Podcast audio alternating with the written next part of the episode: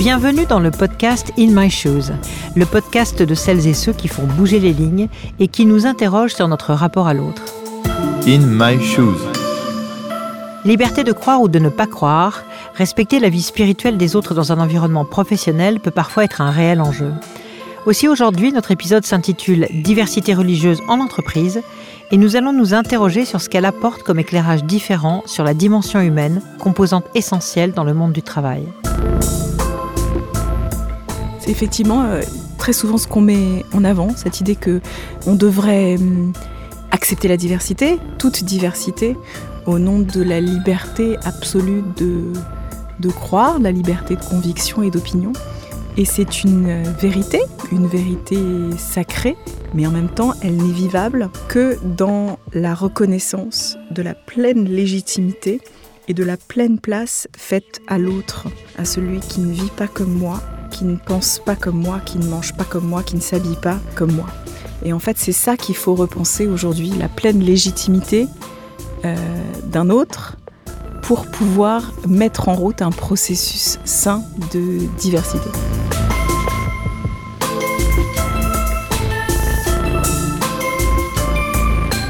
C'est Delphine Orvillers qui nous accompagne aujourd'hui et qui nous éclaire dans cette réflexion. Ancienne journaliste pour France 2, notamment en Israël, directrice de la rédaction de la revue Ténoa, écrivaine, c'est l'une des quatre femmes rabbins qui exercent actuellement en France dans des mouvements modernistes ou progressistes. Son nouveau livre, Réflexion sur la question antisémite, est paru chez Grasset en 2019. Delphine, j'aimerais bien, parce que vous avez un parcours un peu atypique, savoir si vous avez quelques faits marquants que vous voulez souligner en tant que rabbin femme à New York et à Paris. Alors j'ai eu la chance d'exercer effectivement comme rabbin à la fois aux États-Unis et en France, euh, et c'est une expérience euh, particulière que de changer de lieu pour exercer cette fonction, parce que des rabbins femmes aux États-Unis, il y en a beaucoup, alors qu'en France c'est très très rare. Donc en traversant l'Atlantique, j'ai eu l'impression que j'étais effectivement dans un environnement très différent, qui jetait un regard très différent sur ma fonction, là où les choses étaient beaucoup plus acquises, normatives, parce qu'il y avait une sorte d'ancienneté historique de la présence de femmes dans les religions aux États-Unis, sans doute d'ailleurs sous l'influence du protestantisme majoritaire aux États-Unis. Il y a beaucoup de femmes pasteurs, donc c'est beaucoup plus normatif. Quand je suis arrivée de ce côté-ci de l'Atlantique, alors j'ai été confrontée à d'autres réactions. J'ai eu l'impression que pendant quelques années, j'étais un peu comme un, une bête de foire. Enfin voilà, l'idée d'une femme rabbin semblait surprendre beaucoup de gens et susciter pas mal de résistance. Je pense que ça va surprendre beaucoup de gens de savoir qu'il y a des femmes rabbins. Je pense que tout le monde n'est pas au courant. Oui, il y a des gens qui, l'ignorent euh, encore. Je sais que parfois les gens sont surpris de l'apprendre. On est maintenant quatre femmes rabbins. Euh, c'est vrai que moi, exerçant dans des hum, synagogues où depuis longtemps, maintenant, il y a une présence féminine, j'ai tendance à oublier euh, que ça peut surprendre. Non seulement j'ai tendance à l'oublier, mais je crois que beaucoup de gens autour de moi l'oublient, que ce soit des membres de, de ma synagogue, de ma communauté, des membres de ma famille, parmi mes proches. Je raconte souvent cette, histoire, mais quand mes enfants étaient plus petits, je me souviens qu'un jour mon fils est allé dans une synagogue où un homme faisait l'office. Il est revenu en me disant Tu te rends compte, maman, c'était un homme qui faisait l'office. C'est-à-dire que je suis entourée de gens pour qui il y a une sorte de norme à ce que cette fonction puisse être euh, incarnée euh, par une femme. Comme quoi les mentalités finalement peuvent changer très vite. Parfois on s'imagine qu'il y a des choses qu'on ne peut pas changer dans l'histoire, des traditions immuables, mais un petit quelque chose change et très très vite on se rend compte que pour une nouvelle génération, ça peut ne plus poser aucun problème.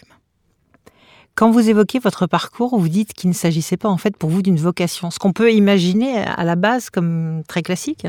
Oui, en fait, euh, quand on emploie le mot vocation, souvent particulièrement dans le domaine religieux, il a une résonance euh, particulière.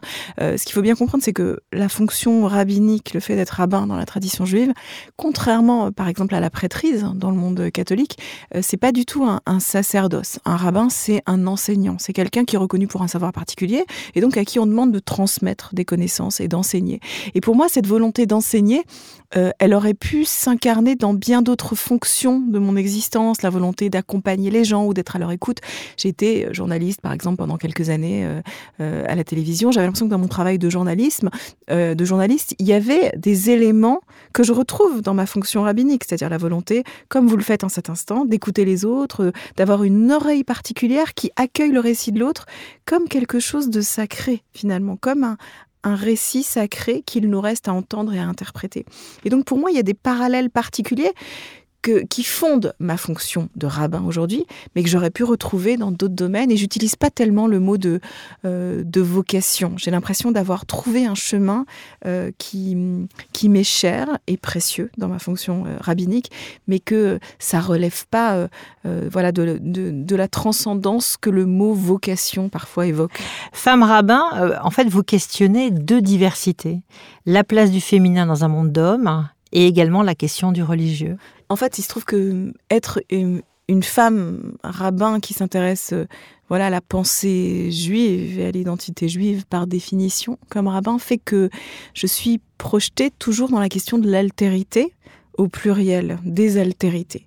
Euh, finalement, euh, être femme et la condition féminine a toujours, à mon sens, quelque chose à voir avec la conscience d'être ou d'avoir été l'autre de l'histoire. C'est ce que le féminin a toujours été, le genre de l'autre, celui auquel on ne faisait pas de place, celui auquel on demandait de s'éclipser ou de se faire discret et pudique. Et finalement, la condition juive, à travers l'histoire, sur laquelle je travaille bien évidemment depuis des années, euh, qui est au cœur de, ma réflexion et surtout de mon engagement rabbinique, a à voir aussi avec une conscience d'altérité. C'est-à-dire que le, judaïsme a quelque chose à voir avec la conscience d'avoir été l'autre de l'histoire en bien des lieux du monde et en bien des moments j'ai souvent l'impression que le fait d'être femme et rabbin m'oblige à penser la question des altérités. C'est-à-dire quelle place on est prêt à faire à l'autre avec un grand A, aux autres, quel que soit leur visage. Et ça, c'est une question éminemment politique. On le sait aujourd'hui, c'est une question qui se pose au sein de toutes les religions. C'est une question qui se pose au sein de tous les programmes politiques. Quelle place on est prêt à faire à l'autre, quel que soit son visage, que ce soit euh, la femme, euh, euh, les minorités ethniques, religieuses, sexuelles, les migrants, les étrangers. Enfin, vous pouvez décliner à l'infini ces visages de l'altérité. Est-ce qu'on est prêt à leur faire de la place? Est-ce qu'on est prêt à leur donner une voix? Et qu'est-ce que ça veut dire par rapport à celui qu'on croit qu'on est, la norme d'une société ou d'un groupe, de quelle manière elle va tout à coup se sentir perturbée ou menacée. Pourquoi est-ce que c'est important de gérer la diversité religieuse en, entreprise? Certains pourraient objecter que c'est pas le lieu pour. Euh, c'est une diversité comme une autre? En fait, la diversité, à mon sens, en, entreprise, elle est le premier reflet de ce qu'est la diversité dans la société. On parlait à l'instant de la place de l'autre, la place qu'on est prêt à faire à l'autre, et ce que ça dit d'un programme politique au sens noble, c'est-à-dire la capacité à vivre ensemble dans un même lieu. Et l'entreprise, c'est le premier lieu dans une société où ça va marcher ou pas, où ça va fonctionner ou pas du tout. Ça va en être le premier euh, miroir. Et je crois que c'est pas du tout un hasard que surgi ces dernières années tellement de problématiques de se vivre ensemble aux uns des entreprises parce que c'est le reflet premier d'une difficulté à le vivre dans la sphère politique, dans la sphère familiale, dans la sphère privée. En fait, ça exacerbe l'entreprise, ce monde dans lequel on passe une bonne partie euh, de notre vie. Euh, ça exacerbe toutes les questions, toutes les questions politiques du moment. Donc, si on n'arrive pas à les gérer au sein de ces microcosmes que sont les entreprises, il ne faut pas espérer qu'on réussisse à les gérer ailleurs, à une échelle plus large, euh, nationale par exemple. Vous partez de l'entreprise pour aller vers le national, comme vous dites. Euh, alors que beaucoup pourraient penser que c'est des questions qui doivent être statuées euh, de façon nationale, et puis après qu'on descende en disant, voilà, bah, dans les entreprises, ça peut se passer comme ça. Moi, j'ai la conviction que l'entreprise est un monde privilégié de créativité, et au contraire une source de d'inspiration possible pour la société plus largement.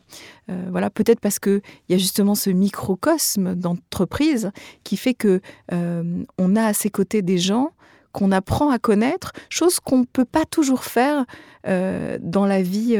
Vous voyez, on, se dit souvent que les gens ne se croisent plus dans les quartiers, dans les arrondissements, dans, la, vie quotidienne, mais ils se croisent dans les entreprises parce qu'ils n'ont pas le choix, parce que tout à coup l'espace est partagé de façon inextricable. Donc parce qu'on est en contact avec l'autre au quotidien, eh ben, il y a la possibilité d'avoir une créativité particulière qui pourra ensuite résonner ailleurs. Donc moi j'ai tendance à percevoir, oui, l'entreprise comme une espèce de caisse de résonance qui pourrait inspirer plus largement une société et pas attendre que ça tombe d'en haut. Est-ce que ça veut dire que ça passe aussi par la libération de la parole? Parce que la diversité religieuse en entreprise, c'est pas forcément un thème qui est souvent évoqué ou c'est parfois quelque chose qui peut mettre les gens éventuellement mal à l'aise? Mm. Je crois que ça doit passer par la parole, mais ça doit passer aussi par des notions euh, aussi simples, triviales que le, respect. Je crois que si souvent les gens s'engagent pas sur cette discussion, c'est qu'ils ont l'impression que l'autre est en train de euh, nier leur légitimité ou en tout cas de la, de la menacer. Donc je pense qu'on ne peut s'engager dans ces discussions dans n'importe quel cadre, mais particulièrement dans le cadre de l'entreprise, que si on a une espèce de confiance euh, en la reconnaissance de l'autre en notre légitimité, qui a comme une base de discussion et de désaccord possible. Vous savez, aujourd'hui, finalement, on se rend compte que les gens n'arrivent plus à avoir des débats et des divergences saines. On le voit très fortement sur les réseaux sociaux. En fait, les gens sont plus du tout dans une culture de la dissension, de la divergence. On cherche à tout prix à trouver le consensus, ou alors on est dans une attaque frontale de l'autre euh, en prenant à partie un tiers de la façon dont on va écraser son interlocuteur. Mais on a perdu une valeur qui était, à mon avis, centrale dans nos sociétés, et qui était d'ailleurs un héritage des Lumières, qui est la capacité cordiale à être dans la dissonance, c'est-à-dire à ne pas nécessairement tomber d'accord.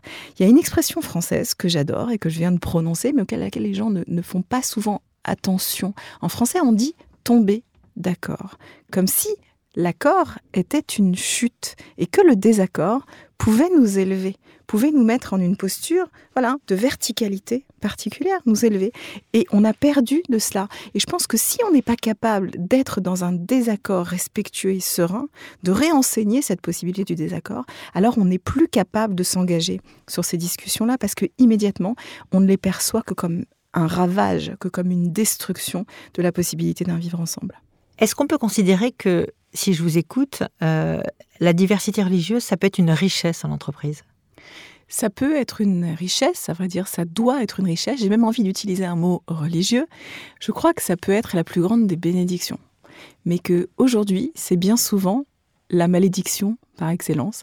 Malédiction au sens euh, où on a du mal à le dire, du mal à en parler. Malédiction, c'est-à-dire qu'on n'arrive pas euh, à en parler. et on n'arrive plus du tout à percevoir euh, à quel point ce qu'on partage est plus grand que ce qui nous sépare.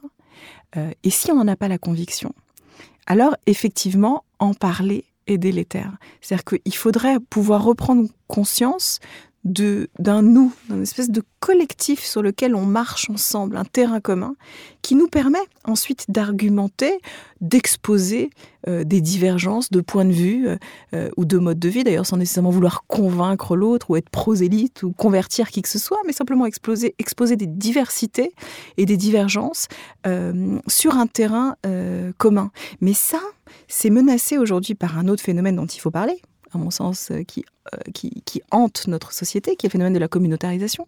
Il se trouve que depuis des années, en France, on vit dans un temps où il y a de plus en plus de gens qui parlent à la première personne du pluriel. C'est-à-dire que au lieu de parler à la première personne du singulier, en disant voilà qui je suis, voilà quelle est ma pratique, voilà quel est mon rapport à la religiosité, à la spiritualité, euh, une façon de m'habiller, de manger, que sais-je encore, tout à coup, on est comme saturé de discours première personne du pluriel, où ce nous auquel il est fait référence, et le nous d'une ethnicité, d'une religion. Voilà comment nous, les juifs, nous vivons, voilà comment nous, les musulmans, nous, vivons, nous rêvons, nous pensons, nous votons. Et c'est valable pour toute, toute autre euh, minorité, tout autre groupe ethnique ou religieux. Et tout à coup, il y a une compétition de nous qui mine le débat, mais qui, au-delà de ça, mine quelque chose d'une sorte de promesse républicaine de la nation. Euh, mon sentiment à moi, c'est que si on devait résumer ce qu'est la promesse républicaine, finalement, la bénédiction de la promesse républicaine, c'est qu'elle nous promet qu'en toutes circonstances, on pourra parler à la première personne du singulier. Elle nous dit, moi, République, je garantis que qui que tu sois, tu pourras dire je dans cette nation où le seul nous qui vaille et qui transcende est le nous de la nation. Le problème, c'est que depuis quelques années, dans ce temps de repli identitaire et de communautarisme, il y a tout à coup plein de gens qui, même quand ils disent je, disent nous en réalité et introduisent du collectif là où il devrait y avoir uniquement des revendications et des modes de vie individuels. Et quand il y a cette confusion, si vous me permettez ce jeu de mots, entre le je et le nous dans la République, la République est à genoux. C'est-à-dire qu'elle est plus capable de gérer euh, ou d'assurer, d'assumer ce qui était sa promesse originelle, à savoir la protection de l'individu contre toute pression, y compris contre la pression de son groupe de naissance. Souvent, on a parlé de l'interprétation des textes anciens. Est-ce que c'est aussi une problématique par rapport euh, à la diversité religieuse ou aux faits religieux en entreprise, cette interprétation des textes? Euh, alors, moi, il se trouve que je viens d'une tradition euh, qui place en son cœur l'exégèse très fortement. C'est-à-dire que finalement, l'acte le, plus sacré, on va dire, de la philosophie des rabbins, c'est la capacité d'interpréter un texte. Si on ouvre une page de Talmud, qui est le lieu centrale de cette interprétation pour les rabbins. Euh, la façon dont une page de Talmud est construite, c'est que tout au long du Talmud, des gens débattent entre eux sans tomber d'accord. Si vous ouvrez n'importe quelle page du Talmud, vous verrez que c'est un grand livre où on n'atteint jamais un consensus, les gens débattent, sont pas d'accord, euh, ne tombent pas d'accord, assument la dissonance, la diversité. Et c'est vrai que moi j'ai l'impression que cet art-là de l'exégèse, qui nourrit mon monde spirituel ou mon monde euh, mental, euh, a des clés particulières, en tout cas m'offre des clés particulières pour penser aujourd'hui dans mon langage euh, les problèmes politiques qui nous sont posés euh, dans la société. Mais attention, en disant ça, euh, j'ai tout autant la conviction que d'autres traditions religieuses ont leurs propres clés d'exégèse qui peuvent avoir des traductions politiques, voilà, au sens noble, utiles dans le monde, dans la société et dans l'entreprise. Mais je pense que c'est quelque chose qu'il faut creuser aujourd'hui. Notre rapport au texte et à l'exégèse, en fait, nous dit attention, le texte n'a pas fini de parler le texte n'a pas fini de dire. Il peut continuer à parler à travers toi. Si tu considères qu'il a tout dit de ce qu'il peut dire, alors il n'est plus vraiment sacré. Un texte sacré, c'est un texte qui attend de parler encore avec des nouveaux lecteurs, avec des générations nouvelles. Et accepter l'idée qu'un texte n'est pas fini de parler, à mon sens, est euh, une posture euh, importante et intéressante pour nos vies laïques, pour nos vies en société, pour nos vies en entreprise. Voilà accepter que l'autre n'a pas tout dit de ce qu'il peut être, que j'ai toujours la possibilité de le regarder comme euh, accepter que quelque chose de lui m'échappe, qu'il peut encore m'apprendre quelque chose, euh, qu'il peut encore me parler. Voilà. En fait, c'est à mon avis l'exégèse, l'interprétation des textes peut être une leçon euh, d'humilité et d'accueil de l'autre. Maintenant, entendons-nous bien, ne soyons pas naïfs, c'est pas toujours ce qui se passe, et c'est même bien souvent ce que les religions ne parviennent pas à faire. Les voies les plus conservatrices, toutes religions confondues, font exactement l'inverse, généralement. Ceux qui parlent en leur nom et qui sont persuadés d'avoir compris la volonté de Dieu, ou que sais-je encore, mieux que leurs voisins, font exactement l'inverse. Ils vous disent, voilà ce que le texte veut dire une fois pour toutes, il a fini de parler, et le dernier mot, c'est ma voix à moi. Et quand on est dans un monde de certitude, quand on est dans un monde où on s'imagine que les textes ou les gens n'ont plus rien à vous dire ou plus rien à vous apprendre, alors il n'y a pas de possibilité de penser la rencontre avec l'autre. Est-ce que c'est aussi un challenge euh, parfois déstabilisant pour des collaborateurs en entreprise Vous pensez le, le, fait de devoir repenser la diversité en intégrant cette diversité religieuse en entreprise? Oui, j'ai la conviction que c'est un, défi euh, complexe et même parfois sans doute euh, douloureux, aussi parce qu'il a pris une place euh, parfois démesurée ces dernières années. C'est-à-dire qu'on est beaucoup, je crois, à témoigner ou à pouvoir témoigner de cela, de à quel point ces questions-là, elles ne jouaient pas le rôle qu'elles jouent aujourd'hui dans nos vies euh, familiales, dans la cité ou dans nos entreprises. Et que tout à coup, alors qu'il y a quelques années, la question ne se posait même pas de savoir d'où venait l'autre, quel était son univers d'origine ou ses références euh, culturelles, ethniques et religieuses, tout à coup, ça surgit très très très tôt euh, dans toute conversation. Et effectivement, ça exerce une, euh, une pression, une pression compliquée. Et on peut pas les évacuer comme ça d'un, d'un revers de, de, bras. Donc la question, encore une fois, c'est comment on fait pour sentir que le terrain sur lequel on peut avoir ces discussions et échanger est suffisamment solide et, et, et non menaçant pour que on réhabilite une liberté de, euh, de parole et un confort véritable pour avoir ces conversations qui parfois sont des conversations, euh, euh, oui, tendues, des conversations pas simples, quand la pratique de l'autre potentiellement empiète sur ma liberté. alors c'est légitime que, que parfois la tension monte, que se cristallisent des sentiments voilà, complexes. Euh, mais l'urgence pour moi, c'est de pouvoir réhabiliter une modalité de conversation sur ces sujets-là. Et ça n'est possible que sur un terrain ressenti évident de respect de l'autre, de sa pleine légitimité. ça passe aussi de la part des personnes, par exemple, qui croient dans la, le plein respect de la non-croyance euh, de l'autre. Ce que vous évoquez a à voir aussi avec, euh, j'allais dire, l'absolue liberté de penser, de croire. Oui, c'est effectivement euh, très souvent ce qu'on met en avant, cette idée que on devrait hum, accepter la diversité, toute diversité, au nom de la liberté absolue de, de croire, la liberté de conviction et d'opinion. Et c'est une vérité, une vérité sacrée, mais en même temps, elle n'est vivable que dans la reconnaissance de la pleine légitimité et de la pleine place faite à l'autre, à celui qui ne vit pas comme moi, qui ne pense pas comme moi, qui ne mange pas comme moi, qui ne s'habille pas euh, comme moi. Et en fait, c'est ça qu'il faut repenser aujourd'hui, la pleine légitimité euh, d'un autre pour pouvoir mettre en route un processus sain de diversité. J'ai entendu dire que vous séduisez même les femmes d'autres religions par vos discours. par vos discours. Je me suis beaucoup intéressée, euh, euh, notamment autour de mon premier ouvrage qui s'appelait En tenue d'Ève, à la question du corps des femmes, euh, du féminin dans la société, et à, à, ce que les religions, dans leur voie conservatrice, greffent sur le corps des femmes. et, et j'ai eu à, cette occasion bien des échanges avec d'autres femmes, d'autres traditions religieuses qui m'ont dit, et j'en ai été heureuse et, flattée, avoir été inspirée pour euh, commencer à mener des combats euh, similaires euh, au sein de l'Église, au sein de l'islam, essayer de penser à, à des réformes, mais surtout essayer de penser à quel point la question de la place des femmes dans les traditions religieuses, elle est incroyablement importante et centrale parce que à travers la question des femmes se pose toujours la question de l'autre en général.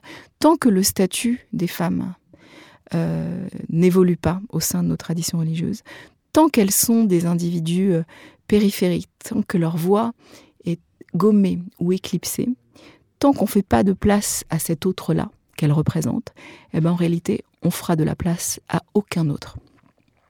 Voilà pourquoi je pense que j'essaie au sein de ma tradition et avec mon langage à moi, bien entendu, le langage particulier de ma tradition religieuse, je m'efforce de penser des questions de l'universel. Euh, c'est pas une problématique juive, euh, c'est une problématique, je crois, universelle que j'explore par le prisme de ma tradition, euh, de celle dans laquelle je, je me reconnais. Mais je serais bien embêtée de ne parler euh, qu'aux membres de ma famille religieuse et éthique, ethnique, j'aurais l'impression, j'aurais l'impression de, de passer à côté de finalement euh, ce à quoi doit servir la religion. La religion au sens étymologique du terme, c'est la capacité de créer des liens, de relier. Si ces liens, ils dépassent jamais ceux de notre maison d'origine, alors les fils sont très limités. On arrive vers la fin de ce podcast. Je sais que vous adorez cuisiner. Je ne vais pas vous demander de m'inviter à dîner chez vous, mais je voudrais savoir si vous avez une recette spéciale diversité et inclusion religieuse pour les entreprises. C'est un défi que vous me, que vous me lancez d'inventer une recette pareille. Je crois que, je crois que la recette pour moi de la diversité, c'est, c'est, d'oser euh, euh, épicer nos plats. Voilà, se poser la question de comment on est prêt à, transformer aujourd'hui euh, des recettes qu'on croyait euh, euh, immuables. vous savez, des recettes de grand-mère qu'on se transmet dans les familles. Parfois, on se rend compte que si on arrive à les, à les rendre éternelles, ces recettes de grand-mère, c'est parce qu'à chaque génération, on change un tout petit peu les dosages, mais légèrement. C'est-à-dire qu'on est capable tout à coup d'ajouter une épice qui fait que la recette, elle est à la fois fidèle et infidèle à ce qui nous a été transmis.